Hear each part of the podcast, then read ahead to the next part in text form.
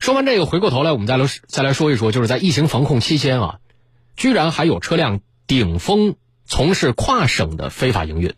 并且让乘客在高速公路的服务区下车。最近，南通公安交警部门先后在沪陕高速重启大桥服务区发现了两名男子，意图规避疫情的查验点检查进入启东。这两个人分别乘坐的两辆汽车涉嫌非法营运，目前已经移交给高速公路执法部门做进一步调查处理。详情来听江苏台记者缪鹏程的报道。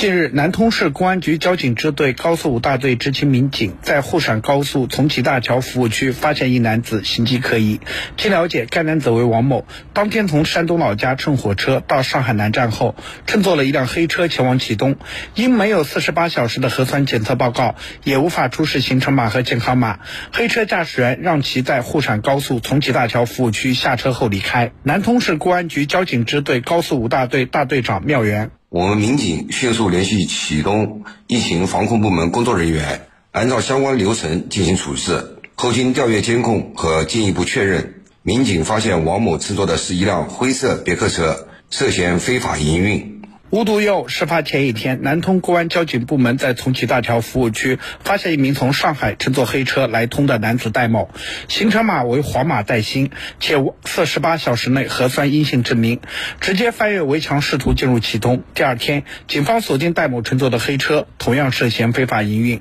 记者了解，为落实交通口岸疫情防控要求，连日来，南通公安交警部门在全市设置了五十一个疫情查验点，配合开展疫情防控工作，联合相关。职能部门全面排查高速公路防护网等安全设施，与一路多方协作单位开展措施巡逻严查高速公路上下客企图逃避防疫检查等违法行为，堵塞疫情防控漏洞，织密疫情防控网。妙缘。疫情期间从事非法营运，不经严格的防控措施随意载客，不仅扰乱正常的客运秩序，更加大了疫情传播风险。对从事非法营运载客，造成疫情传播。扩散的，公安机关将依法严厉打击，追究其刑事责任。